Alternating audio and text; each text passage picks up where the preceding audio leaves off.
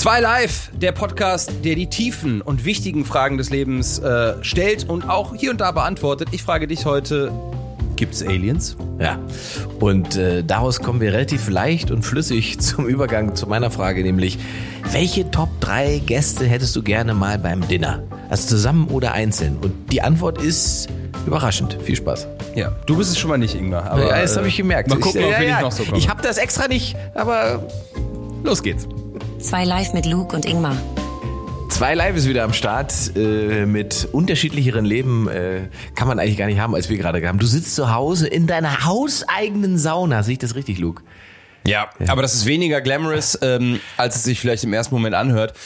Ich habe ähm, natürlich bin ich dem dem Bock verfallen, meine Wohnung so loftig einzurichten wie möglich. Das heißt, wenn andere Menschen da sind, dann muss ich mich irgendwo hin zurückziehen, wo keiner ist. Und das ist in diesem Fall die Sauna, äh, die quasi hier total unterkühlt äh, jetzt mein Arbeitszimmer äh, ist, weil bei mir gerade gewerkelt wird.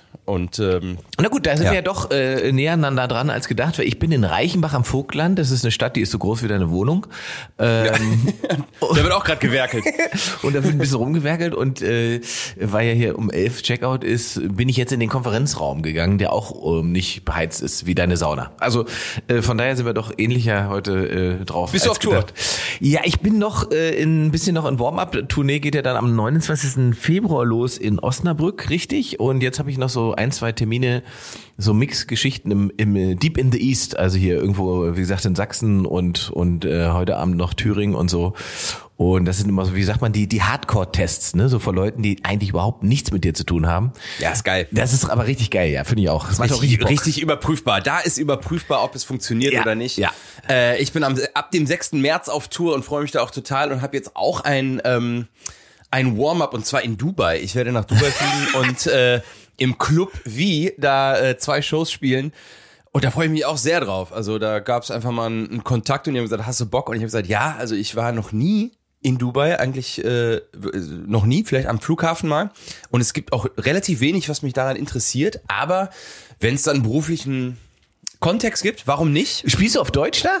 Ich spiele auf Deutsch und äh, habe da Bock irgendwie auf alles. Ich habe da Bock, äh, auch in die Wasserparks zu gehen, vielleicht Kamel reiten zu gehen. Also einmal so richtig Konsum to go, äh, ganz komprimiert in kürzester Zeit alles mitnehmen. Ja. Äh, ich will den Salt Bay kennenlernen, ich will mit einem Ferrari rumfahren, ich möchte mich wie ein absolutes Arschloch verhalten, äh, aber immer sagen können, ja, ich war ja beruflich da. Die offizielle Steuerflüchtlingsshow.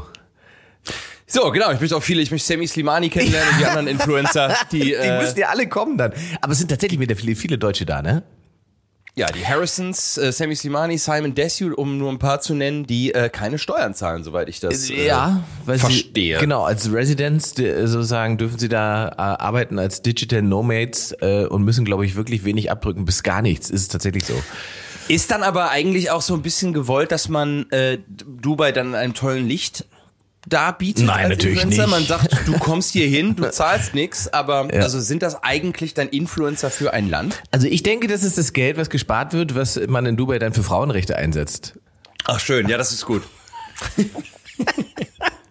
Ey, wo wir bei Werbung sind, wir, äh, ich habe äh, eine Frage bekommen, ob wir den Podcast live machen und habe äh, einem Reflex geschrieben, nee, bis jetzt nicht. Und dann ist mir eingefallen, eigentlich gibt es ja einen Termin, wo wir live sind. Und zwar, wo du zu mir kommst äh, in die Wühlmäuse zu meinem schönen, ich habe da mal eine Frage-Format. Ja, im Juni, ne? Ja, also äh, wenn ihr Bock habt, das live zu sehen, da sind wir auf alle Fälle am Start. Es wird nicht so ganz wie der Podcast, aber da sind wir auf alle Fälle beide zusammen. Äh, in den Wühlmäuse gibt's da noch ein paar Karten. Geil, dann sehen wir uns in den Wühlmäusen und äh, wir sehen uns auf Tour. Äh, bei dir ist der Start in Osnabrück, bei mir in Dubai. Bielefeld und dann in die große und dann in die große Welt. Äh, letzte Woche war ja echt eine sehr spannende Folge. Da haben wir die große Arschlochfrage Ja. geklärt und muss auch äh, an dieser Stelle, ohne da zu weit ins Detail zu gehen, ähm, den, den Circle mal full closen und hab äh, auf diese Folge hin eine, eine Kontaktaufnahme bekommen, die für mich zumindest emotional dieses Thema als perfekten Kreis Wirklich? abschließen lässt und zurücklässt. Äh, ja, sehr emotional, schön, ähm, hat sich gut angefühlt und äh, ohne da jetzt zu sehr ins Detail zu gehen, bin ich jetzt fein Ach, das ist ja, das ist ja traumhaft. Ich, also ich habe tatsächlich auch wahnsinnig viele Reaktionen bekommen ähm, und ganz viel in die Richtung äh, nach dem Motto: Aha, wir haben schon gedacht, ihr darüber sprecht ihr beide nicht. Und äh, wo ich immer gesagt, hä, wir, wir haben doch hier sozusagen eh die Verbindung oder die die die Vereinbarung, dass wir eh über alles reden. Ähm, und und auch das ist natürlich Thema. Und viele waren dann tatsächlich überrascht davon. Und das hat mir wieder gezeigt, wie so eine mediale Blase wirkt, ähm, was aktuell sozusagen, wo du stehst, weißt du, wo du bist sozusagen, äh, mit, mit dieser ganzen Nummer und dieser ganzen Geschichte.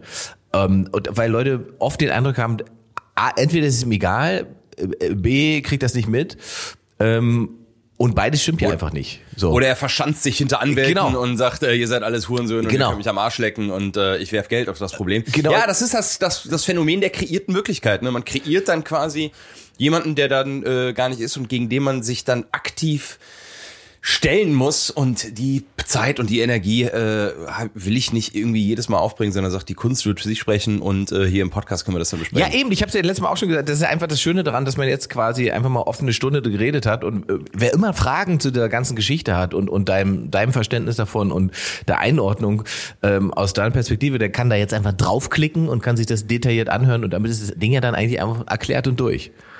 Ja, ist schön. Kann man direkt äh, dranhängen. Und ich frage dich diese Woche, lieber Ingmar, glaubst du an Aliens?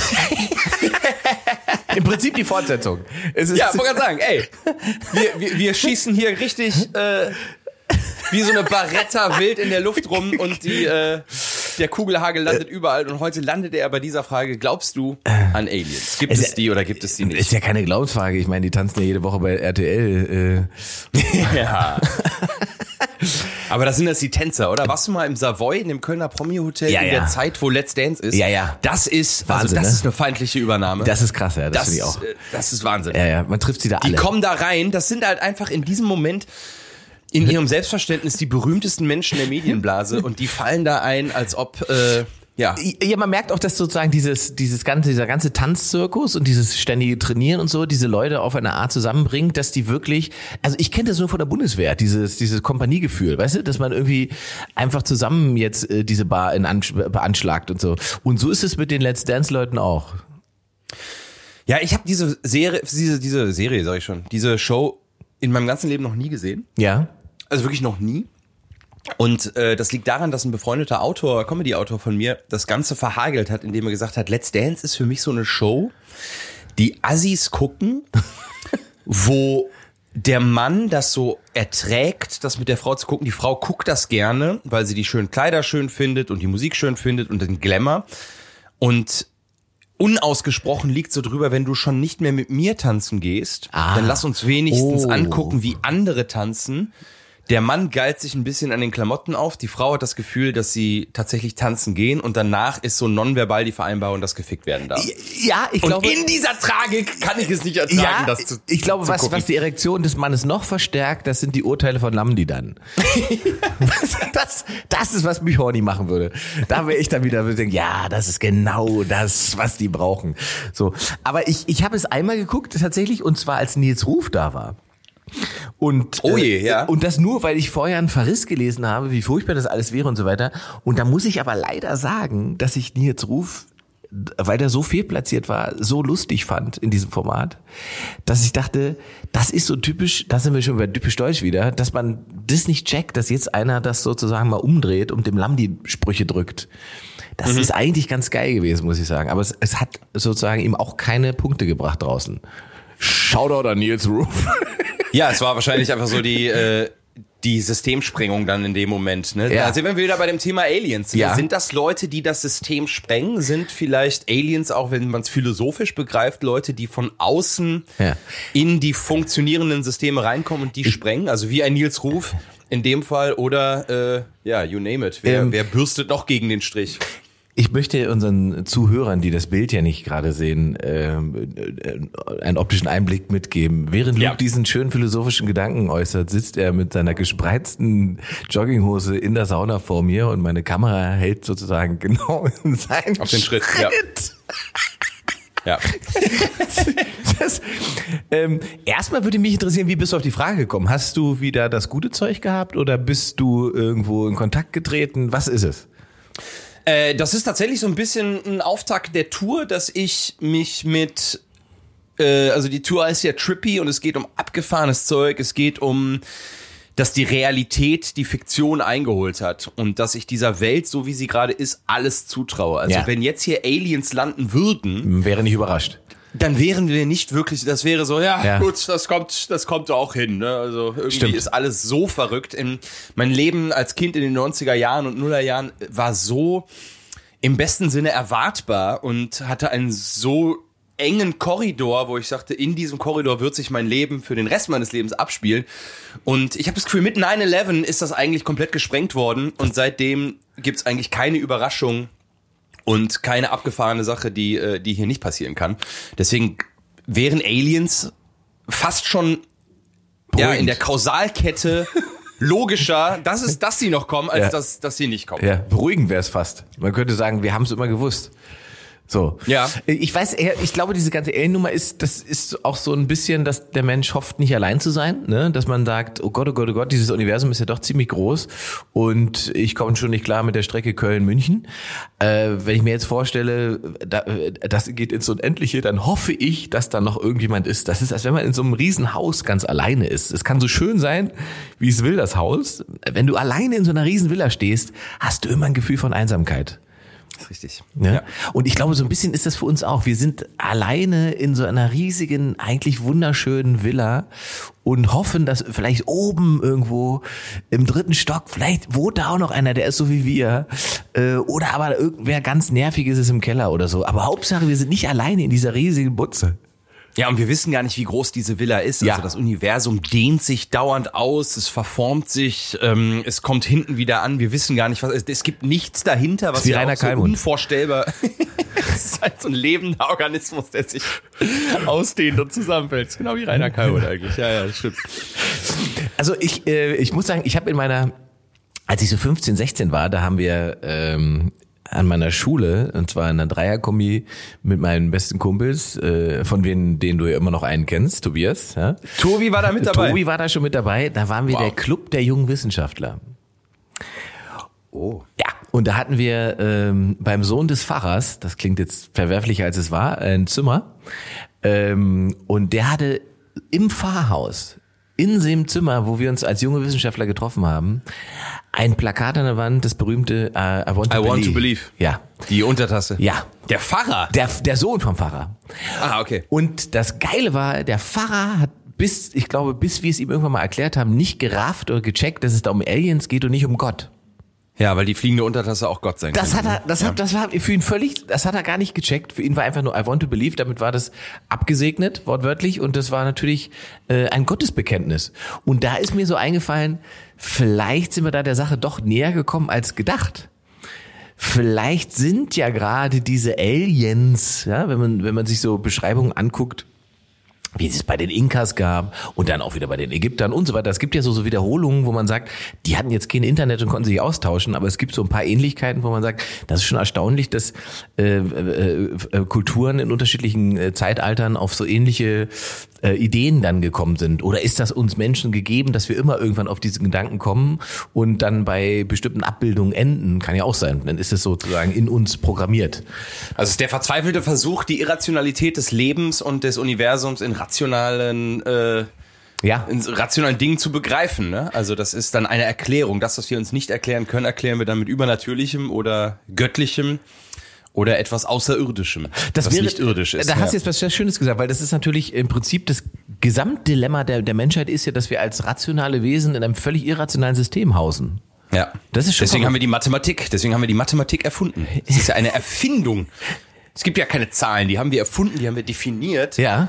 Äh, die Natur weiß nicht, was zwei oder drei oder neun ist oder Richtig. viereinhalb oder 16 Prozent. Das haben wir einfach versucht, als verzweifelten Versuch, das hier In ein System zu zu, erklären. Ja, und in ein System zu kriegen, was, was das hier ein bisschen leichter macht für uns. Und trotzdem ist zwei plus drei auf dem Mars fünf wie auf der Erde. Ja, weil wenn wir dahin gehen. Weil wir das, weil das, weil wir das mitbringen. Ja, aber auf dem Mars ist wahrscheinlich Stein plus Zebra gleich Feuerwehrauto. Also das ist äh, ein ganz anderes System. Vielleicht sind die Aliens ja schon da. Vielleicht sind Aliens Menschen, die wir kennen, die aber so ein bisschen ne, also äh, so die Leute, die Liegefahrrad fahren zum Beispiel, sind das vielleicht gar keine echten Menschen, sondern das sind Aliens, Stimmt. die uns von oben beobachtet haben und gesagt haben, okay, und dann auf dem Weg nach unten ist da so ein Übersetzungsfehler und deswegen haben die einen Gynäkologenstuhl als Fahrrad recht. gebaut und fahren, weil ich kenne niemanden, der so ein Ding. Ich, Na, kenn, und, und es ist ja auch menschlich, vom, der menschliche Körper kann gar nicht im Liegen Fahrrad fahren. Das müssen Aliens sein. ja? Das ist ja für Siehst den du? menschlichen Körper gar nicht möglich. Da habe ich nie drüber nachgedacht. Natürlich, nur ein Alien kann im Liegen Fahrrad fahren. Das, alle paar Ampeln sehe ich so eine gelbe Fahne, 30 Zentimeter über dem Boden und so einen völlig weirden Typen. Es sind auch immer Männer, die da drin hocken. ja, sind immer 50 plus, so mit Ja. Sport, in so engen Radlerhosen, wo du, auch die Grundidee zu sagen, weißt du was, ein Fahrrad reicht mir nicht, ich will ein Fahrrad, auf dem ich liegen kann. Ja. Und, und damit ich auch im Verkehr liegen kann, während ich Fahrrad fahre, damit mein Kopf quasi auf der perfekten Höhe ist, um beim Auffahrunfall komplett zerstört zu werden. Ja, in der Stoßstange komplett äh, zu zerbatschen. Was ein Bullshit. Verarscht uns nicht. Das sind die Aliens. Ja. Das sind auch immer so Männer, die die Schuhe anhaben, wo die Zehen einzeln separiert sind. Das sind auch äh, das sind die Aliens. Aber die- also, diese- schaut genau hin. Diese Füße, diese Schuhe mit diesen einzelnen Zehen sollen ja angeblich wahnsinnig gesund sein für die Füße. Ja, da bist du auf die Alien-Propaganda schon reingefallen, Ingmar. Also äh, glauben wir, dass äh, Aliens so eine Art Gottersatz sind? Oder In der, in der Interpretation mag das ja äh, wirklich sein, obwohl das jetzt die Frage nicht beantwortet, ob es sie wirklich gibt. Ich äh, denke da an dieses, äh, diese UFO-Sichtung im Jahr 2020, die äh, ja auch durch die Presse ging, die ähm, Susi für euch jetzt nochmal zusammenfasst. Mein lieber Luke, du meinst bestimmt die Gründung der Unidentified Aerial Phenomena Task Force, UAPTF, des Pentagons im August 2020. Diese untersucht unidentifizierte fliegende Objekte im US-Luftraum. Ziel ist es, die Sicherheit der USA zu gewährleisten, indem die Herkunft und Natur dieser Phänomene ergründet werden. Die Einrichtung dieser Arbeitsgruppe unterstreicht die offizielle Anerkennung und das Interesse der US-Regierung an UFOs. Ja, also an UFOs, äh, UFOs glaubst du ja schon, oder? Also UFOs sind? Das sind sozusagen UFO. Unidentified Flying ja, ja, Objects. ja, klar, das, das gibt es ja offensichtlich. Ne? Das Dass ist ja, wir nicht wissen, oh, was ist das? Was Genau, da das fliegt irgendwas. Und das ist es ja auch schon, wenn man sozusagen nicht nachweisen kann, was es war. Das reicht ja schon. Äh, Genau. Ne, um dahin zu kommen. Also die, die, die sind da, was das denn für Sichtungen sind, weiß man manchmal nicht so. Ich weiß halt nur nicht, also wenn wir davon ausgehen, dass denen das technologisch möglich wäre, hierher zu kommen, wo, von wo auch immer. Also es wäre ein Stück, ne? Das, Das wären die wären eine Weile unterwegs. die wären eine Weile unterwegs, beziehungsweise oder sie müssten uns technologisch so weit voraus sein, dass sie im Prinzip nur zwei Möglichkeiten haben, das hier alles zu ignorieren, weil das für sie völlig uninteressant ist, oder es, es komplett ausnutzen. So. Ja, oder sie sind hier gelandet und sind, äh, haben sich angeguckt, ob hier intelligentes Leben Ah. herrscht und sind vor so einem Wirtshaus gelandet, wo gerade irgendwie 20 Deutsche eine Polonaise gemacht haben, haben so reingeguckt und gesagt, nee, wir Lohnt kommen nicht. glaube ich in 50 Millionen Jahren nochmal wieder, hier ist Lohnt nicht, starte die Maschinen, wir sind weg. So. Hier platzen gleich die Löcher aus dem Käse und dann geht sie los, unsere Polonaise und zack, haben die sich wieder verpisst, die Aliens. Von wem war das? Das Lied? Susi erzählt es uns. Polonaise Blankenese von Werner Böhm alias Gottlieb Wendehals wurde im November 1989 zum Hit, erreichte Platz 1 in den deutschen Charts und blieb dort neun Wochen. Das Lied, ausgezeichnet mit einer goldenen Schallplatte für über 250.000 verkaufte Exemplare, zählt zu den erfolgreichsten deutschsprachigen Schlagern seit 1975. Ein Highlight war die Rekordpolonaise mit 250.000 Menschen an der Hamburger Binnenalster 1982, die ins Guinness Buch der Rekorde einging. Äh, warum landen die Dinger eigentlich immer in Amerika? Also warum Das wäre jetzt ist nämlich das so ein amerikanisches Ding? Genau. Es ist ein uramerikanisches Ding und es ist tatsächlich ja, wenn man es historisch äh, ähm, betrachtet, ist es extrem losgegangen in den 50er, 60er Jahren. Da gab es überproportional viele UFO-Sichtungen auf einmal und da kommt ja auch diese ganze Area 51-Erzählung dann irgendwann dazu. Ähm, und das ist sozusagen so eine Entstehung aus, aus, aus dem Kalten Krieg eigentlich und ich vermute ja, das kann ich jetzt nicht belegen, aber ich vermute ja, dass die, den Amerikanern, also der amerikanischen Regierung und dem Geheimdiensten es lieber war zu sagen, wir wissen nicht, was es ist, wo es herkommt, als zu sagen, na, das sind die Russen, die uns ausspionieren. Ähm, Ah. Ja, und, und da, da könnte ich mir vorstellen, ist das entstanden, dass man diese ganzen Sichtungen hat und sagt, oh, oh, guck mal hier, UFO, UFO, UFO, außerirdische, außerirdische, außerirdische. Da war es vielleicht einfach nur ein Russe bei der Aufklärung. So. Das ist ja irgendwie so ein besoffenen Russen mit so einem Kanisterkopf und einem, und einem äh, Diktiergerät irgendwo aufgegabelt und sagt, oh, der ist, der ist nicht von hier, der, das ist Genau. Alien. Und haben Womit ist der geflogen? Das Flugzeug kennen wir nicht. Komisch. Ja. Also ich glaube, da liegt relativ viel. Ich, ich, ich befürchte tatsächlich, dass wir als Singularität in diesem Riesenuniversum existieren. Und das nicht, weil ich größenwahnsinnig bin, sondern weil ich, wie wir schon festgestellt haben, nicht glaube, dass das Universum in irgendeiner Form rational funktioniert, sondern aus völlig irrationalen Dingen entstanden ist und halt das Chaos das System ist und im Chaos gibt es ja keine Wiederholung. Aber wenn das stimmt, Mhm. wenn wir in unserer Singularität als Lebewesen Mhm. auf dem einzigen Planeten in diesem unendlich großen Universum geboren werden und dann nicht entstehen als Madenwurm oder als äh, irgendein anderes kaputtes Drecksding, was irgendwie nur oder Eintagsfliege, sondern als Mensch. Ja. Also die Wahrscheinlichkeit, dass das passiert, Ja. ist so verschwindend gering. Wenn das wirklich stimmt, dann ist doch so ein Satz wie, ach, ich mache heute einfach mal nix, die größte Verschwendung Ja. des Lebens äh, überhaupt. Also wenn wir, wenn das Oder- wirklich stimmt, müssen wir uns das doch jeden Tag vor Augen führen und das meiste aus diesem Leben machen. Oder der Satz, ich mache heute mal nichts, ist eigentlich die größte Anerkennung für dieses Leben, weil im Prinzip schon alles gemacht ist und man es eigentlich nur für sich genießen muss, dass man dieses Glück hatte. Einfach nur sein. Einfach nur sein. Nicht, Aber ist einfach nur sein in dem philosophischen Sinne, wie du das gerade buddhistisch versuchst zu skizzieren, dann äh, ich guck freitags Let's Dance. naja, wahrscheinlich nicht. Bums Nein, danach meine tätowierte Freundin. Woher weißt du, dass sie ein Tattoo hat? Äh, Nein, ich, das, nee, das natürlich wahrscheinlich nicht. Das ist ja auch nicht sein, das ist ja verschwenden. Das ist äh, Zeit totschlagen. Das ist konsumieren. Das Konsumieren. Und, und das ist ja tatsächlich etwas, was, das ist ja Teil meiner neuen Show tatsächlich auch, den Leuten immer nochmal bewusst zu machen, dieses ganze Internet und Social Media und so weiter, das ist nicht umsonst. Ne? Leute glauben immer, das kostet dir nichts, äh, du bezahlst aber eigentlich ja immer mit deinem Leben und zwar mit deiner Zeit. Die Währung Ja. ist ähm, Aufmerksamkeit und die Zeitspanne, die du da drin verbringst, weil darüber generieren sie ihr Geld. Ja, Zuckerberg und, und Elon und so weiter.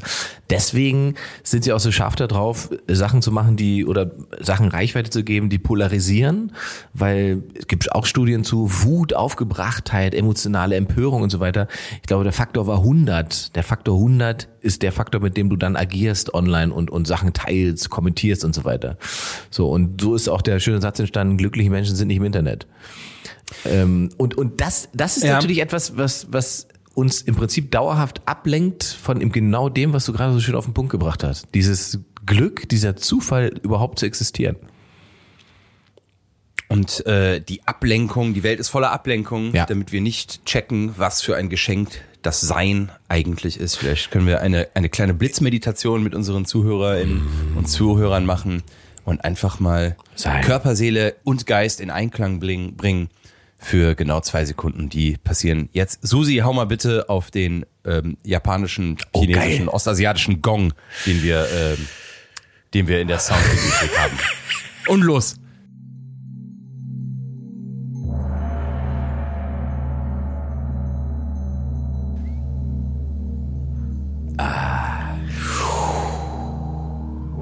Vielleicht ist unser Planet ja eine Reality-Show für deren Planet. Mensch.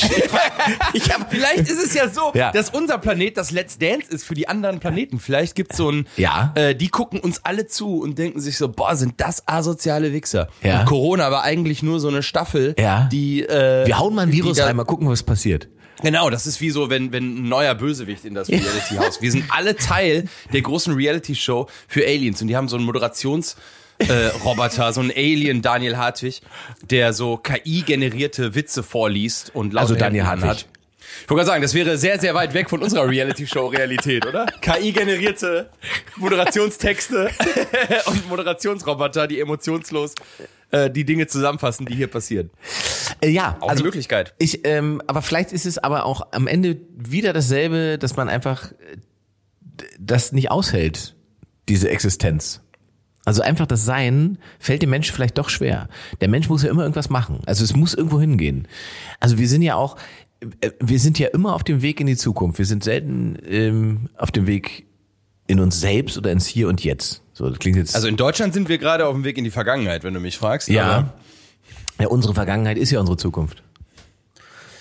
Oh, vielleicht bist du ein fucking Alien, Alter. Du hast den Code geknackt. Ja. Und wir beide sind die, äh, die Zukunft der Vergangenheit. ist auch eine gute Erkenntnis. Richtig, weil wir ja auch schon mal diesen Podcast hatten Ja. und ihn jetzt wieder aufgegriffen haben. Und ich habe heute ähm, drüber nachgedacht, dass ich mich noch daran erinnere, dass es mal eine Serie gab im WDR, die die Mockridges hieß, wo äh, Ingmar Stadelmann auch eine Rolle hatte. Du Richtig. Da wirklich in, in drei, vier Folgen warst du äh, auch, hast du dich selber gespielt. Äh, äh, Ja, so gut es ging. Und wenn mich nicht alles täuscht, haben wir den Dachboden eures äh, imaginären Hauses abgebrannt. Genau. Irgendwie sowas. Also wer sich das nochmal angucken möchte, Äh, Gibt's das noch irgendwo? bestimmt in irgendeiner Mediathek.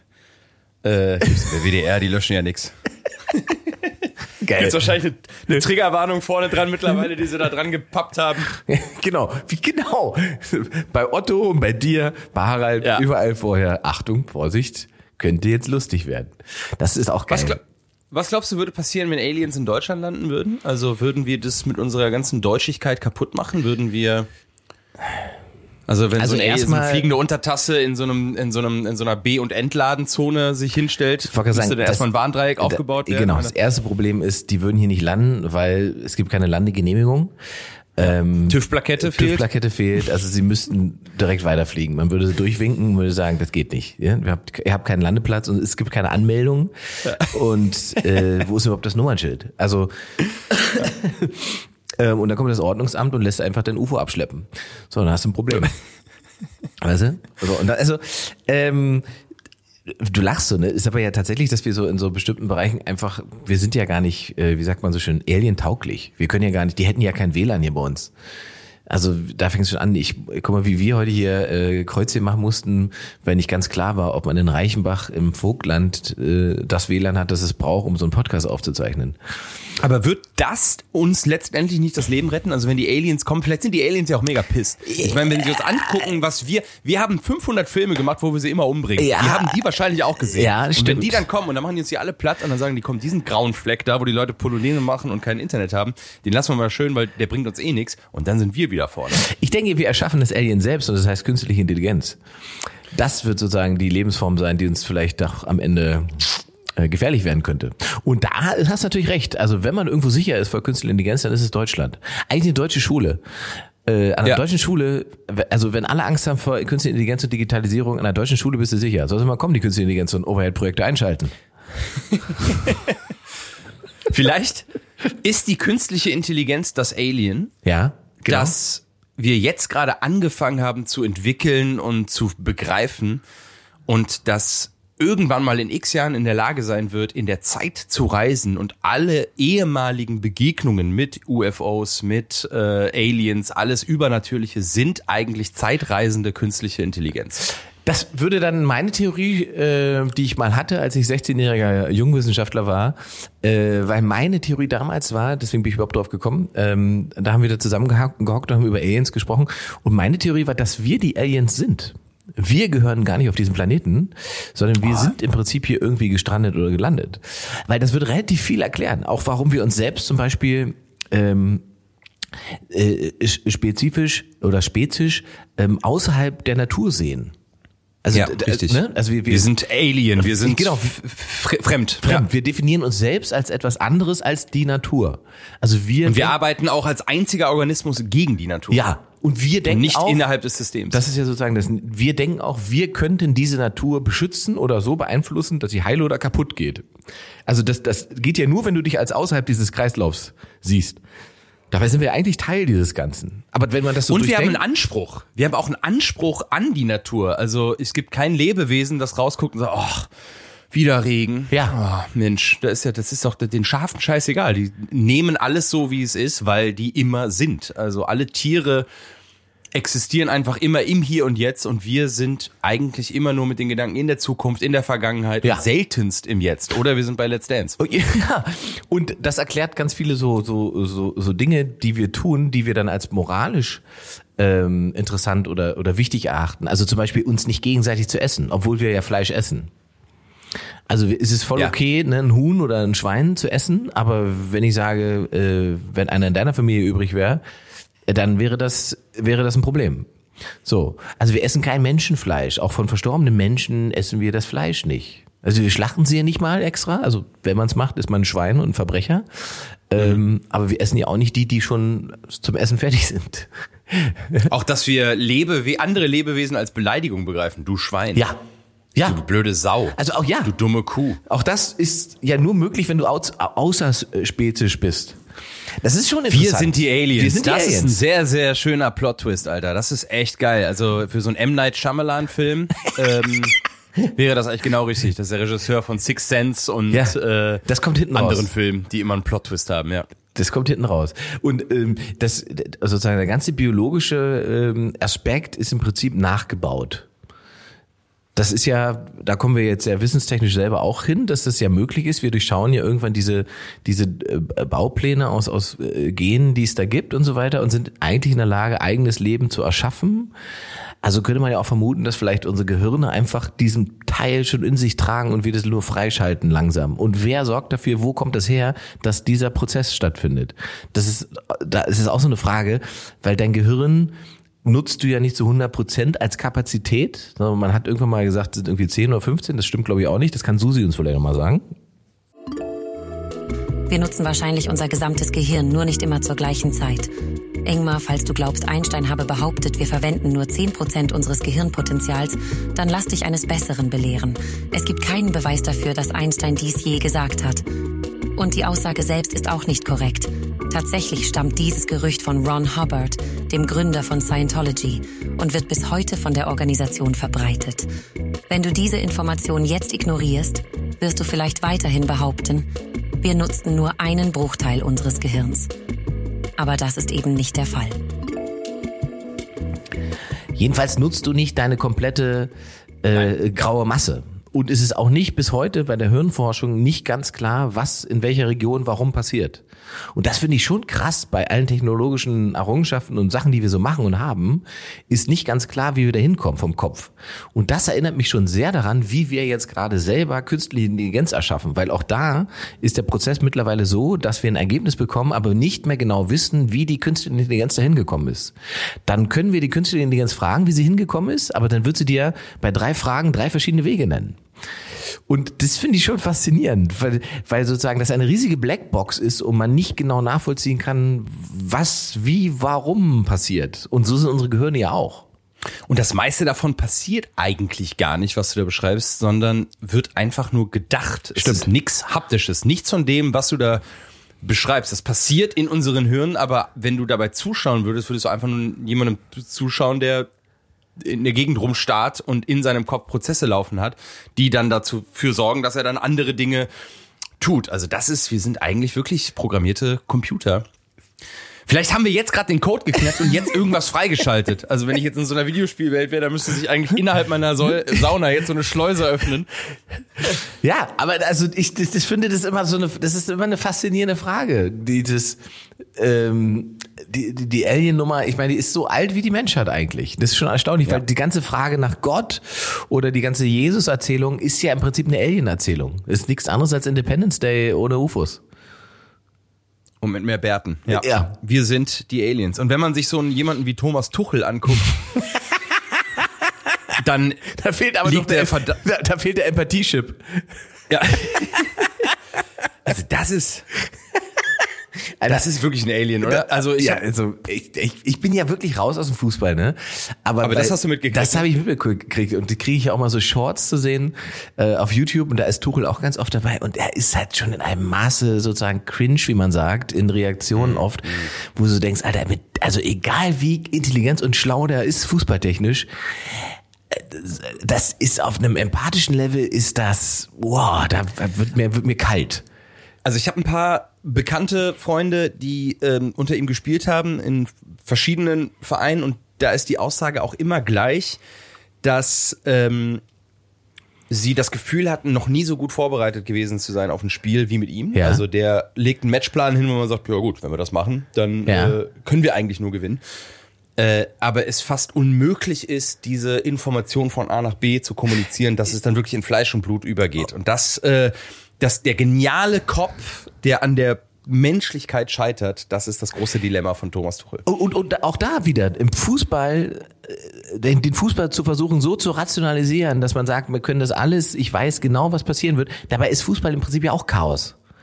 Also am Ende ist es ein Genau, Ba- Ballspiel, wo, wo der Ball hin und her geschoss- geschossen wird und ich nicht weiß, was er als nächstes macht, egal wie gut mein Matchplan ist. Und ich glaube, das ist auch die Krux. Ich meine, ich bin ja kein, kein Trainer und so weiter. Ich würde nur vermuten, dass wenn man das Gefühl hat, man hat eh alles im Griff und alles durchplant und dann passiert eben doch etwas, womit ich nicht gerechnet habe, dann habe ich ein echtes Problem. Und ich glaube, sowas passiert Klopp nicht. Nee, weil der, der, der, der zündet die Kerze von beiden Seiten an. Ne? Der Ja. sagt, hier ist der Matchplan, macht das, das und das und das. Und jetzt geht raus und zerfickt die anderen elf so, Ja. dass, als ob euer ganzes Leben davon abhängt. Und dann gehst du quasi mit Herz und Verstand in so eine Schlacht rein, statt nur mit dem Verstand. Ja, das ist ja das große Ding bei Klopp, finde ich, dass der es schafft, so Millionaris dazu zu bringen, dass sie das Gefühl haben, sie gehen auf den Dorfplatz und sind jetzt eine, eine Truppe, die hinterher auch ein Bier zusammen trinkt. Ich glaube, das ist sein ganzes Geheimnis. Weil rein taktisch oder fußballtechnisch, klar, da gibt's Basics und so, das muss man wahrscheinlich alles irgendwie drauf haben, da hat er bestimmt seine Leute für, aber dieses Ding es zu schaffen, so, so eine, so, so egoistische, individuelle Millionäre in eine Gruppe zu kriegen, dass die alle denken, zusammen ist es geiler und Ja, zusammen ist es, also das ist schon sein großes Handwerk. Das heißt, wir fassen zusammen, ja, es gibt Aliens und äh, Die trainieren wir den FC sind. Bayern. Und die trainieren den FC Bayern. Mal schauen. Also bis zum, bis zum Sommer noch, so Gott will. Ja, drücken wir mal die Daumen. Also ich glaube, wenn äh, dem ehemaligen Wurstfabrikanten da die Halsschlagader platzt äh, beim nächsten Spiel, dann wird es das schon gewesen sein. Also dann wird es bis Ende des Jahres nicht mehr gehen bei Herrn Tuchel. So, so gut kenne ich die Bayern. Ähm, Aber Klopp bringt mich direkt zu meiner Frage, weil meine Frage an dich wäre, nimm mir deine Top drei Gäste für ein Abendessen. Lebend schön. oder tot. Und ich sag direkt, Klopp ist bei mir äh, dabei. Geil. Ja.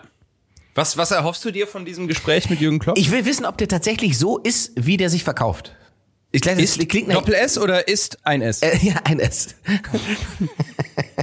Abendessen. Wenn, ob, er, ja, ob er so natürlich. ist, wie er sich verkauft, dann würde er quasi die Rippchen quasi von dem, von dem vom Knochen vom ab. Knochen, den Knochen mitbeißen. Ja. Ah. ähm, also, das klingt natürlich auch wieder naiv, weil man sagt, nee, natürlich ist er nicht so, wie er sich verkauft, aber ich, bei Klopp würde mich interessieren, wie viel von ihm tatsächlich in dieser ganzen medialen Figur drin ist und wenn man mit dem redet, ob der einem tatsächlich das versucht, also dasselbe Gefühl geben kann, dass er einem schon medial über den Bildschirm transportiert oder ob das noch krasser ist, live. Also ich habe den mal äh, kennenlernen dürfen. Auf Sylt habe ich ein Foto mit ihm gemacht vor vielen Jahren. Also das war sogar, glaube ich, vor meiner Comedy-Zeit. Und da stand ich an der Ampel und habe gesagt, Herr Klopp, könnte, haben Sie Zeit für ein Foto? Und er hat gesagt, genau eine Ampelphase, weil es gerade rot war. Und dann habe ich das Foto gemacht. Der Typ ist wahnsinnig groß. Ja. Und äh, so wie ich das in dem Moment gespürt habe, von seiner Zellstruktur sehr dicht. Das ist ein sehr dichter Mensch. Das gibt, es gibt Menschen, die stehen vor dir und haben einfach dadurch, wie sie gebaut sind und physiognomisch Erscheinen, gebaut sind, ja. Äh, erscheinen sehr dicht, also sehr präsent und äh, Aura, glaube ich, würde man das nennen. Die ist sehr präsent. Also äh, das heißt, also ich habe Klopp auf der Liste, du auch? Äh, habe ich nicht auf meiner Liste, aber Okay, ähm, dann ich nehme Klopp. Dann machen Nee, wir, aber dann, dann würdest du Klopp reinwerfen. Wo würdest du mit ihm essen gehen?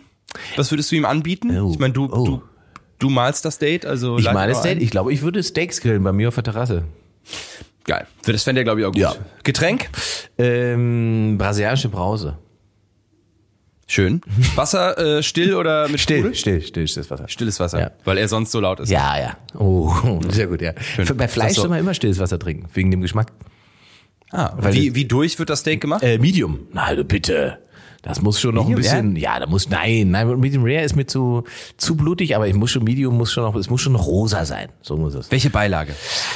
Ähm, also da würde ich jetzt wahrscheinlich den schönen, äh, den gibt's im Rewe, den schönen ähm, Schafkäsesalat dazu holen. Der ist sehr lecker, ja. Der ist schön intensiv. Dieser in dieser Pyramidenform? ja, genau. Der, der ist, der ist, der ist, den kann man gut wegsnacken und zu Fleisch reicht der völlig aus. Dessert?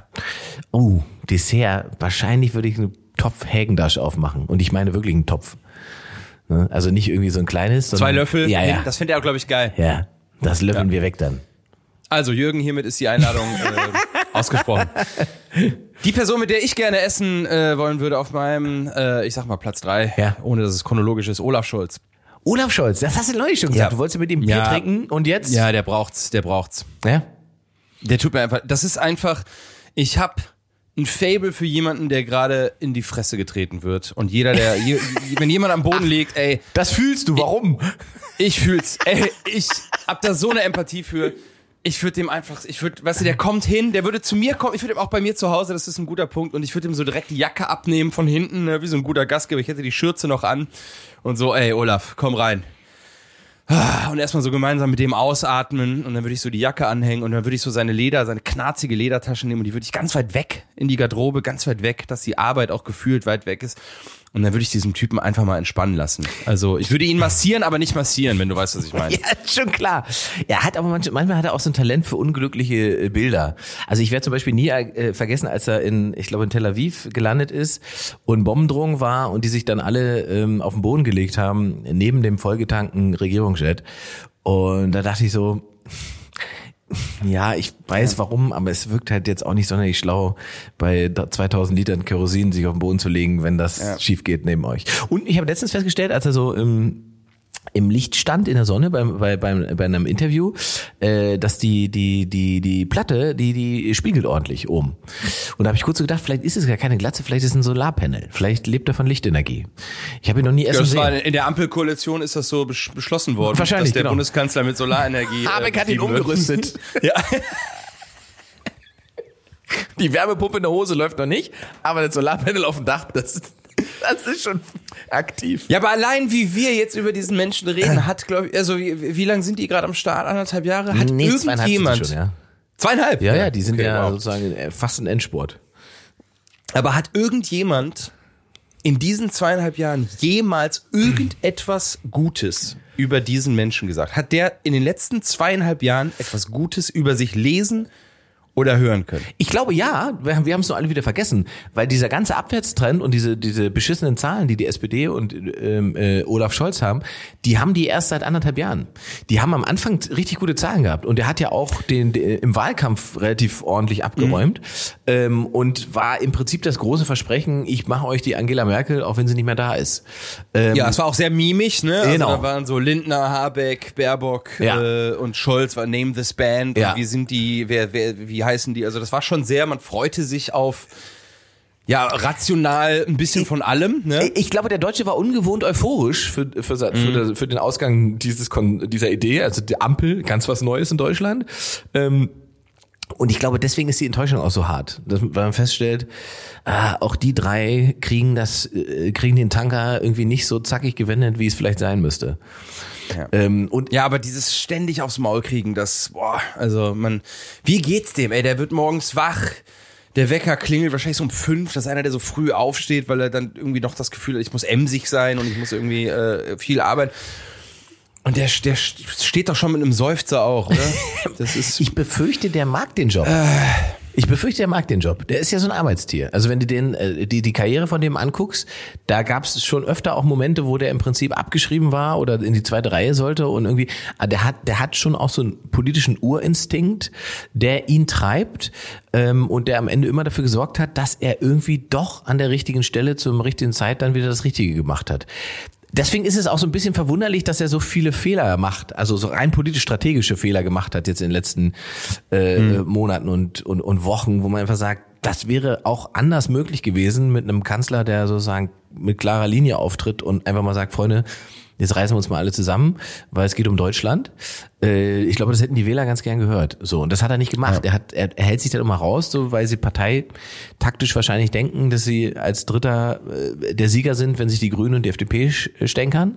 Aber tatsächlich verlieren sie da einfach, weil der Wähler oder die Deutschen offensichtlich sagen, uns fehlt da so eine Form von Stärke in der, in der, in der Bestimmung und in der Führung dieser Regierung. So.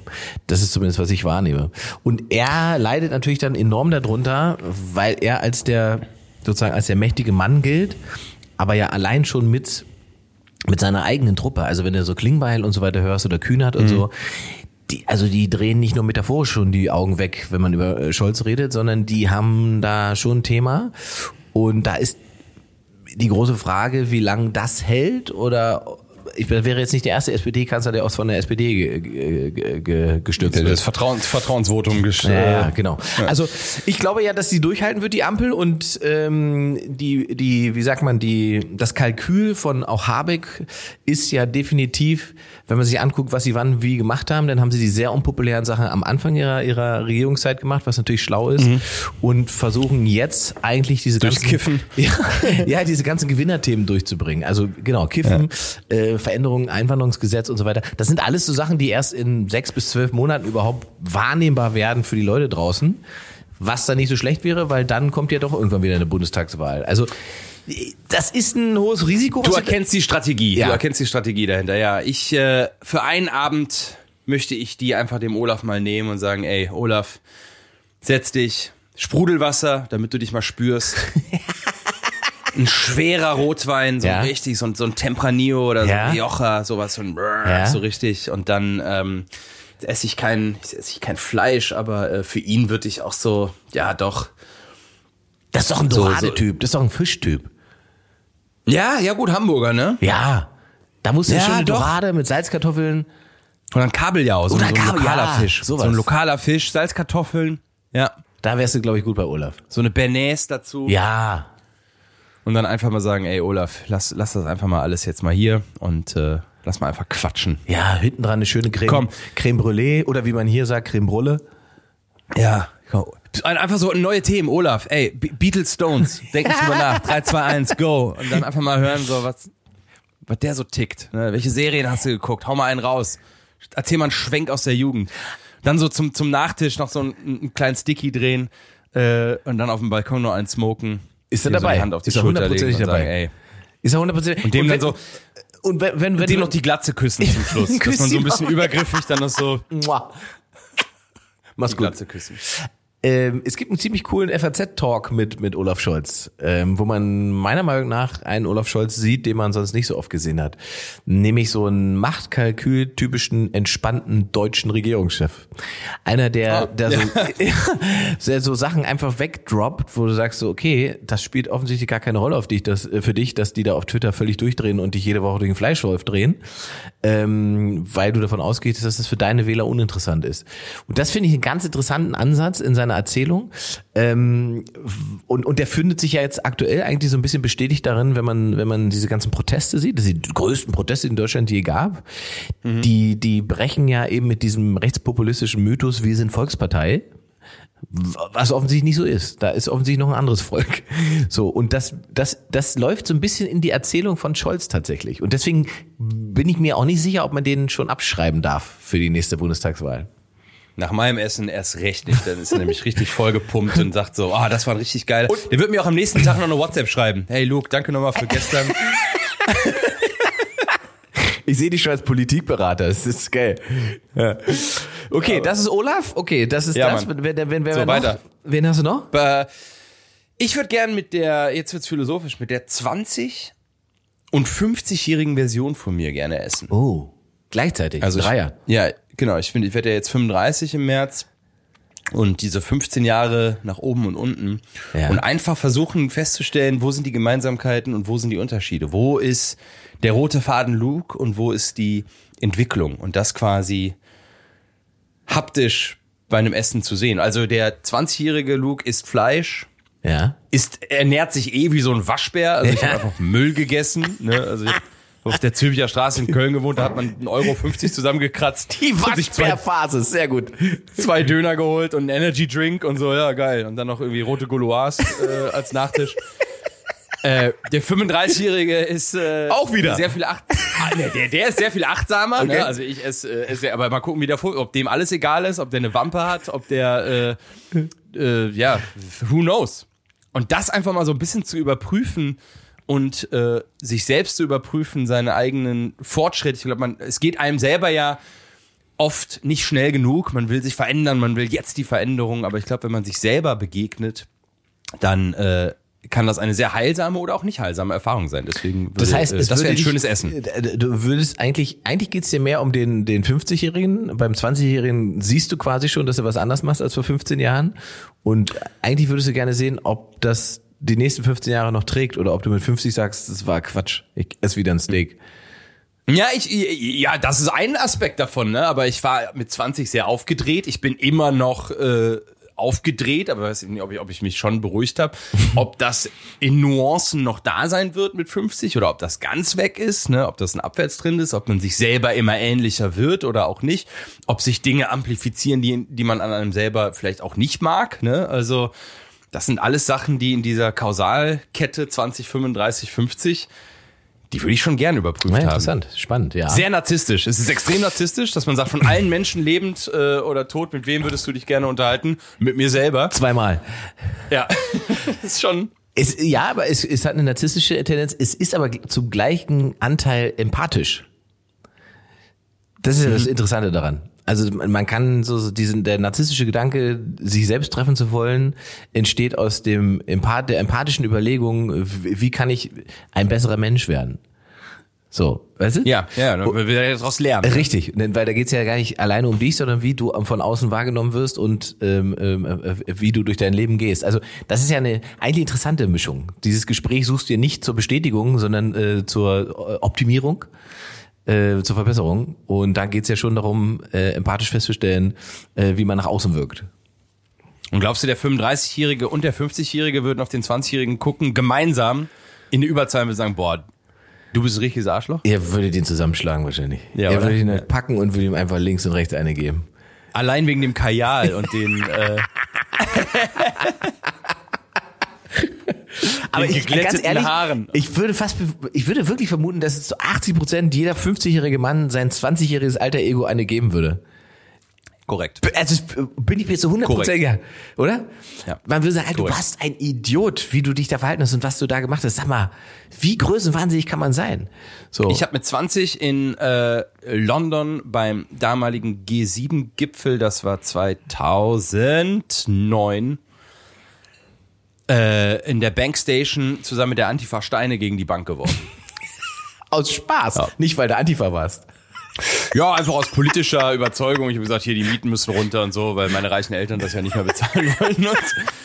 Äh, aber man kann mich politisch äh, schon ideologisch da verorten, wo man, äh, wo viele, glaube ich, mich, mich nicht verorten wollen oder äh, sehen. Und wenn man das sehen würde, würde einem das auch schon so ein bisschen. Kennst du den Film Die fetten Jahre sind vorbei? Äh, nee. Von Hans Weingärtner. Äh, Susi erklärt mal äh, die Zusammenfassung dieses Films. Die fetten Jahre sind vorbei ist ein deutscher Film von Regisseur Hans Weingartner, der die Geschichte von drei jungen Aktivisten, Jan, Peter und Jule, erzählt, die gegen soziale Ungerechtigkeit protestieren, indem sie in reiche Häuser einbrechen, ohne zu stehlen, aber die Möbel umstellen, um eine Botschaft zu hinterlassen. Ihre Aktionen eskalieren, als sie einen Geschäftsmann als Geisel nehmen, was zu intensiven Diskussionen und einer Reise führt, die ihre Überzeugungen und Freundschaften auf die Probe stellt. Also da geht es darum, dass ein äh, ehemal, also so, so junge Ideolog ideologische Menschen einen Bonzen verhaften und den kidnappen. Äh, aber der war früher RAF und äh, Okay. ist aber dann so CDU-Wähler geworden. Und das heißt, wir verändern uns alle. Bleib wie du bist, aber veränder dich. Das ist, glaube ich, so die, die Tagline. Ah, Luke war also Comedy RAF, wenn ich es richtig verstanden habe. Ja. ja, genau. Sehr geil. Okay, das heißt, du hast zweimal dich jetzt getroffen, du hast Klopp, nee, nicht Klopp, sag ich schon. Ähm, Olaf Scholz? Olaf Scholz getroffen. Guck mal, schöner freudscher Versprecher. Klopp ist äh, Bundeskanzlermaterial. Ähm, du hast Scholz getroffen, du Ist hast er. zweimal dich getroffen und jetzt Platz eins quasi. Wer, wer wäre sozusagen der spannendste, der wichtigste? Jesus. Boah, komm, das ist jetzt viel Klischee. Wirklich? Ja, ja, also einfach um zu fragen, Ob es Aliens gibt? Bist du. Weil ich habe eine Podcast-Folge, die ich vorbereite. äh, ich würde ihn fragen, ob er wirklich der Sohn Gottes ist, weil, falls das nicht ist, ist er ein ziemlicher Arsch, weil ich würde ihm sagen, ey, als du gegangen bist, haben sich Menschen 2000 Jahre lang wegen dieser Frage umgebracht.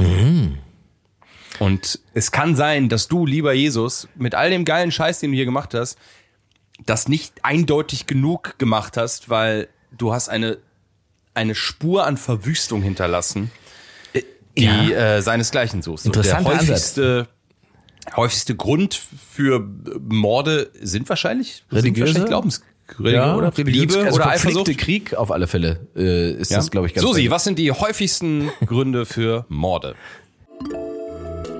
Die häufigsten Gründe für Morde umfassen erstens persönliche Konflikte, Streitigkeiten in Partnerschaften, Familien oder zwischen Bekannten.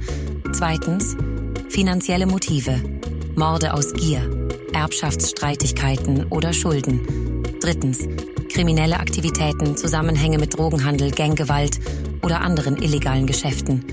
Viertens psychische Störungen, Taten, die aufgrund schwerer psychischer Probleme begangen werden. Fünftens Rache und Eifersucht, starke emotionale Beweggründe, die zu impulsiven Taten führen können. Sechstens Hassverbrechen, Morde aufgrund von Rassismus, religiösem Hass oder anderen Vorurteilen. Siebtens Selbstverteidigung oder Notwehr. In seltenen Fällen können Morde aus einer wahrgenommenen Notwehrsituation heraus geschehen. Leider konnte ich ohne einen kostenpflichtigen Statista-Account keine prozentuale Verteilung der Mordgründe beim BKA oder in der Polizeistatistik herausfinden. Ja, aber, aber Jesus ist weit oben und wenn man das an, einzelner, an einer einzelnen Person festmachen kann, würde ich schon sagen, ey Jesus, JC, Ja. ähm, bist du wirklich der Sohn Gottes oder sind wir alle Söhne und Töchter was wäre sozusagen deine Vermutung, dass er eigentlich so eine Art, weiß nicht, nur Zauberer war? Oder so eine Art Siegfried und Joy, der vor zwei- Ja. 2024 Jahren einfach gute Tricks drauf hatte? Ich glaube, der würde so ein bisschen darüber reden, über die Zeit wie so ein Kinderstar. Mhm. Der würde sagen, boah, das war einfach zu krass, ey. Die haben da wirklich, wie so Macaulay Culkin, so Kevin allein äh, zur Hauszeit. Ja. Das war einfach, es ist mir alles über den Kopf gewachsen und äh, da habe ich einmal irgendwie aus Wasser Wein gemacht und dann äh, Jesus Christ, wird er dann sagen. Ist das aus dem Ruder gelaufen? Ich habe einfach nur die Karaffen verwechselt und danach, äh, ich wollte es aber auch nicht rückgängig machen, weil der ganze Fame, es war irgendwie auch geil. Genau. Ja. Also Jesus, aber Jesus bei Hotel Matze, das würde ich mir, das würde ich, mir- das würde ich mir wünschen. Jesus bei Hotel Matz ist sehr, sehr gut. Das, Das würde ich mir wünschen. Interessiert er dich gar nicht? Jesus? Oder Ja. Hotel Matze? Ja, Hotel Matze, bestes, höre ich tatsächlich. Bestes, in bester Interview-Podcast. Ja, ja. Hör ich- Ach, das ist eine ich Sensation. Sensation. Das, also wie der Marcel Lanz, äh, Marcel sag ich schon, oh Gott, Markus Lanz Ja. geknackt hat. Äh, Ja, super gut. Ist sehr, sehr Super gut. gut. Das muss man sagen, dass so jeder, der schon mal ein Interview geführt Hast du gehört? hat, ja, jeder, super der schon mal ein. Interview geführt äh, hat, weiß, wie gut der dieses Interview führt oder macht. Gerade mit jemandem wie Markus Lanz, der natürlich eigentlich ne, wie, wie so ein Wolf ist, den du nicht dazu bekommst, selber als Schaf zu agieren, in Anführungszeichen. Ähm, also das, das hat mich sehr beeindruckt und ist sehr spannend. Und äh, Markus Lanz, man lernt viel über Markus Lanz. So. Ja. ja. Apropos Markus Lanz. Jesus wäre ja im Prinzip, wenn er jetzt sagt, er lügt, das war ja sozusagen die Unterstellung, die du haben würdest. Könnte sein, dass es nicht stimmt. Ist es nicht aber spannender, er sagt, doch, ich bin Gottes Sohn. Würde sich da nicht ein ganz anderer Gesprächsfaden entwickeln? Dann würde ich sagen, sind, bin ich dann auch Gottes Sohn? Okay, da ist wieder der Narzisst. Ja. Ja, oder sind wir das nicht alle? Wir sind alle sind wir Gottes nicht alle Kinder. Kinder Gottes? Und dann Und- sagt, sagt also- er, nö.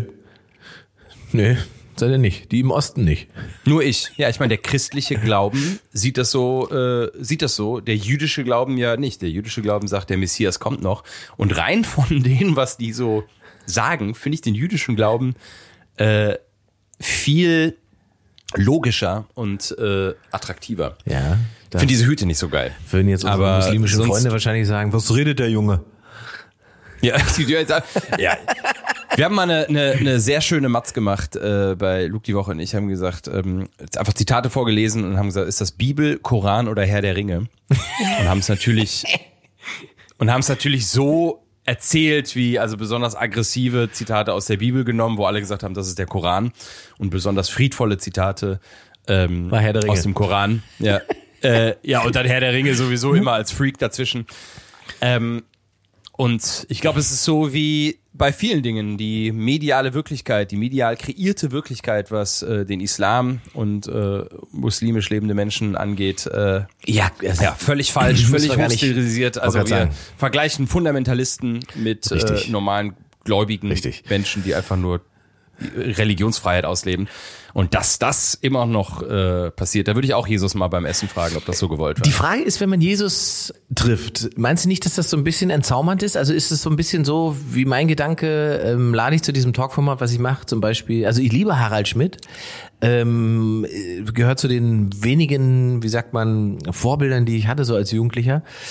Aber wenn man den dann da sitzen hat und mit dem redet, ist doch die Gefahr immer groß, dass das doch irgendwie entzaubert, oder? Dass diese Idee, die man davon hat, verschwindet. Ich finde es total spannend, dass du von Jesus auf Harald Schmidt kommst. ja, das ist mein Jesus. Dann diesen Gedanken ausführst, weil Harald Schmidt ja der war, der gesagt hat, man darf niemals seine äh, Stars treffen. Ah, oh gut, das, Ja, wusste ich das gar nicht. wirklich. Ja, ja, das ist sein Satz, ja, ja. Äh, und ja, das ist äh, schon spannend, dass du das, dass du das alles in einen äh, Topf. Ich glaube, Harald Schmidt, für, je nachdem, was du, was du willst äh, von dem Abend, willst du einen lustigen, pointierenden, auf den Punkt Abend, dann ist Harald Schmidt genau richtig. Ich wollte gerade Also, sagen, ich, der performt ja sowieso Interviews. Äh, Das, das ist ja. mir schon klar. Ich, ich überlege halt, ob wir den, also ich habe jetzt, wie gesagt, ja, ich meine, du kommst, ich habe paar Steffe gehabt, äh, Streter kommt, äh, zu, zu, ich habe da mal eine Frage und so weiter. Ähm, äh, Stucki bin ich, Stuckert Barre habe ich, äh, mit dem habe ich jetzt geschrieben, Grüße, der ist auch willig. Das wird wahrscheinlich auch irgendwie nächstes Jahr irgendwie klappen, das wäre geil. Hammer. Und Schmidt würde da eigentlich auch, also so vom Ding her, denke ich, würde der da super reinpassen. So einfach auch sozusagen, um mal chronologisch durch sein Leben durchzufliegen und zu sehen, wie man Harald Schmidt wird oder wie man das geworden ist. So, das ist ja so ein bisschen die Idee dabei.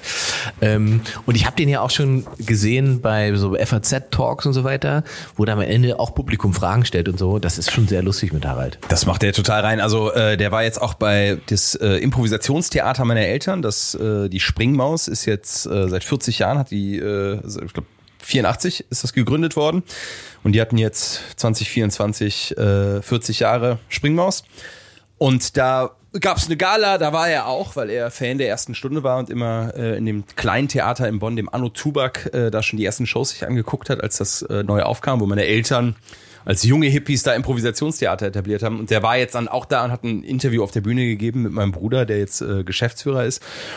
Und äh, sehr lustig. Ja. Auf den Punkt. Äh, extrem witzige Anekdoten. Meine äh, Mutter hochleben lassen. Ähm, also war immer verknallt in meine Mutter. Er sagte, das ist äh, eine Urgewalt auf der Bühne.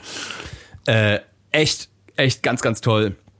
Und äh, ein sehr feiner. Also ich auch da mediale Wirklichkeit. Den jetzt irgendwie zu sagen, das ist ein alter Nazi oder sonst was, ist auch so. Äh, das Nee, aber das auch so bei dem aber auch runter, finde Ja, ich. ja, Ich das glaube, trifft da auch genau den richtigen. Genau. ne? Also ist, ich finde- äh, wo du sagst so geil. Schmidt sagt, zeigt auch perfekt, wie man, wie man damit umgehen muss oder wie man das macht so. Und der, spielt ja. dann auch gerne Sachen so aus. Der gibt dann eine Woche ein Interview, wo sich eine Seite bestätigt fühlt, dann teilen die es alle wie die Irren auf X und so. Hier, guck mal, Harald ist einer von uns.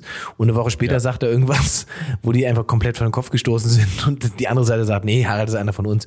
Also das, wenn man das so eine Weile beobachtet, ist schon sehr amüsant. Ja, wenn du nicht mehr angewiesen bist auf äh, die Zuneigung oder die Liebe oder das Gemochtwerden von bestimmten Gruppen, weil du Ja. irgendeiner Quote hinterherjagst, Ja. dann kannst du als Künstler wirklich extrem viel Spaß haben und äh, das sieht man bei Harald Schmidt. Also, jetzt fassen wir mal zusammen, weil darum geht's ja eigentlich. Äh, die drei, die du treffen würdest, das wäre der Bundeskanzler, zweimal du und Jesus. So ist es. Das ist geile Promi-Dinner-Folge eigentlich, ne, wenn wir alle zusammenpacken. Was sagt uns das über dich, dass es das die Kombi ist, die, die am Esstisch sitzen würde? Oben ins Regal gegriffen, würde ich sagen. Ja. Ähm, Hast du noch jemanden? Ich habe ja noch die äh, sozusagen die die ähm, die Special-Karte mit den mit den Toten. Es gibt so ein, zwei Tote, die ich gerne treffe. Ich würde zum Beispiel gerne Hannah Arendt treffen. Philosophin, ähm, äh, jüdische Philosophin, Deutsche, ähm, die ähm, über über über diese Dinge, über über wie Faschismus entstanden ist und so weiter, so wahnsinnig viele schlaue Dinge gesagt hat, dass man, glaube ich, in jedem Gespräch, das man mit der führt, einfach nur schlauer werden kann. Schnitt, Hannah Arendt rülpst mir ins Ohr. Geil, dann würde ich, äh, wenn du so, dann würde ich Toni Gahn noch reinwerfen. Die, äh, das Topmodel. Warum? Äh, ja, weil es, wenn ich zahlen würde, dann äh, komme ich, glaube ich, günstig bei weg. An der Stelle verlinken wir die Arschlochfolge. ja. Jetzt müssen wir zum Schluss die Welt noch verbessern, oder? Ja. Da, da legen die Werte, äh, Leute Wert drauf mittlerweile. Hast du es gelesen? Ich hab, Wir haben es einmal vergessen, ne? ja, ja, wir haben es einfach vergessen. Und äh, übrigens, überhaupt könnt ihr gerne, also auf, auf ähm, Spotify kommentieren alle wie die Irren. Auf Apple haben wir noch ein bisschen Luft nach oben, aber ich habe, äh, weil ich gerade nachgeguckt habe, einen tollen Eintrag gelesen, ähm, wo jemand tatsächlich einfach mal ganz gut zusammengefasst hat, was wir hier so treiben. Nämlich Komik im Ernst des Lebens. Hier kommt die absolute Menschlichkeit zu tragen, während Luke tatsächlich zynisch über die Zynik der typisch, Anführungszeichen, typisch Deutschen spricht, erfreut sich Ingmar darüber und kippt leicht Öl ins Feuer. Hier kann sich jeder in einem der beiden wiederfinden und gleichzeitig aber sich von den Meinungen abwenden. Zwei Live zeigt für mich tatsächlich einen schönen Auszug aus dem, was das Leben ist. Ein Widerspruch in sich. Ich zumindest fühle mich prächtig unterhalten. Hoffentlich wird irgendwann die Welt zu einem besseren Ort. Und das ist doch, also das, also, es, Wow. ist ja wie ein Pressetext. Das, Wer hat denn das geschrieben? Äh, ja, siehst du, da geht schon los, da müssen wir mal nachgucken. Und das bei Apple, oder? Äh, das ist bei Apple, genau. In den Kommentarspalten bei Apple ist es drauf. Ja, vielen, vielen Dank. Schreibt uns äh, und die Nachrichten, die zu den Folgen auch so reinploppen und das, was ihr so äh, an eigenen Interpretationen und äh, Anekdoten und Gedankenanstöße habt, die wir euch vielleicht geben, macht total Bock. Also äh, vielen, vielen Dank für all die Interaktion. Ich lese das alles, ich sehe das alles, wir sehen das alles, deswegen macht gerne weiter, empfiehlt uns weiter, packt uns in eure Stories und äh, macht Bock. Helge Fauler hat es gepostet bei Apple. Helge war's. Danke für diesen sehr, sehr schönen Text zu diesem Podcast, mein Lieber. Und äh, ja, wie verbessern wir die Welt? Was machen wir? Äh, folgende Idee. Journalisten Oh. schreiben Artikel anonym. Also es ist nicht mehr der Name und das Bild der Person daneben, sondern du wirst von einer Zeitung, von einer Medieninstanz reingeholt, du wirst bezahlt und dann schreibst du einen Artikel. Es sei denn, es ist eine Kolumne, dann ist Name und Bild natürlich gern gesehen. Bei einem Artikel nicht. Warum? Was versprichst du dir davon? Weil ich glaube, dass die Ego-Komponente äh, dazu führt, dass man Verführungen, Verfälschungen und äh, Dinge ansteilt, weil es dann mehr um einen selber geht. Wir sind alle nicht frei davon, dass wir eigentlich alles, was wir machen, um machen, um uns selber irgendwie ein bisschen anzugeilen, gerade so im medialen Zeitalter. Und das hat, finde ich, im Journalismus, gerade wenn es einfach ein faktisch erzählter Journalismus ist, nichts zu suchen. Und äh, Du meinst das ich glaube, Ego, dass, dass man diesen Artikel geschrieben hat für den Journalisten? Genau, ich bin der, der das rausgefunden hat. Ich bin der, der das geschrieben hat. Warum äh, müssen muss man das an an einzelne Menschen dran haften? Warum schreibst du nicht einfach für eine Zeitung? Dann würden, glaube ich, äh, weniger Fehler passieren, weniger äh, ja weniger Artikel so reißerisch sein, sondern ähm, man wäre einfach, man schreibt für das. Und ich glaube auch, dass eine Zeitung dann äh, oder ein Magazin dann auch selber einen höheren Anspruch hatte, weil die Schuld oder quasi die Verantwortung komplett bei, der, bei dem Medienhaus selber ist, dass man sagt, wir sind der Fokus oder wir sind die Bild und hier steht das äh, und nicht irgendwie Schreiberling XY. Aber hast du nicht diese ganze anonyme Berichterstattung online und ist sie nicht oft unterirdisch im Sinne von äh, Angriffe von Leuten, von denen man gar nicht weiß, wer das schreibt? Und Ja, aber weil es keine Verantwortung gibt. Die Verantwortung trägt ja nicht die Plattform, Ah, auf der okay. stattfindet, äh, sondern die Verantwortung wäre ja dann zu 100 Prozent bei dem Herausgeber, beim Spiegel, beim Fokus, bei der Bild, bei äh, der SZ. Und wenn man sagt, ihr schreibt in unserem Namen, ihr seid von uns eingekauft und hier ist, ist der Fakt. Aber bei einer Medienkolumne, bei einem Kommentar, da darf gerne dann, also eine klare Trennung von, äh, also auch eine visuelle Trennung von äh, diesen beiden Genres des Journalismus. Ja. Ich habe eine ähnlich äh, schwerwiegende äh, Idee. Ähm, ich bin dafür, dass Eisdielen ganztags oder ganzjahr geöffnet haben und nicht nur saison saisonal. Bist du einer, der so bei minus drei Grad Ja. und Nieselregen Bock auf Stracciatella hat? Absolut. Ich habe das letztens auch festgestellt, es war grau in Berlin, habe gesagt, wenn ich jetzt ein Softeis kriegen würde, äh, dann wäre ich gut drauf. Und äh, ich finde, im Sinne der äh, psychischen Hygiene sollte es möglich sein, auch bei minus drei Grad äh, ein Softeis mit bunten Streuseln zu bekommen. Einfach weil man sich dann besser fühlt. Liebe Zuhörer, es war noch nie so einfach, die Aliens von den Nicht-Aliens zu unterscheiden. Ingmar hat sich gerade geoutet und äh, mal gucken, ob er nächste Woche noch auf unserem Planeten oder wieder zurück auf seinem Heimatplaneten. Dann wünsche ich dir erstmal viel Spaß in Schubi Dubai Ja, Mann. und wir hören uns nächste Woche. Äh, viel Spaß bei deinem Softeis. Ja. Tschüss. Tschüss. Da es eben gehörte, spiegelt ausschließlich die Privatmeinung der beiden Protagonisten wider. Genannte, vermeintlich wissenschaftliche Fakten und Theorien sind wie immer schlampig zusammengegoogelt und haben keinerlei Anspruch auf Richtigkeit.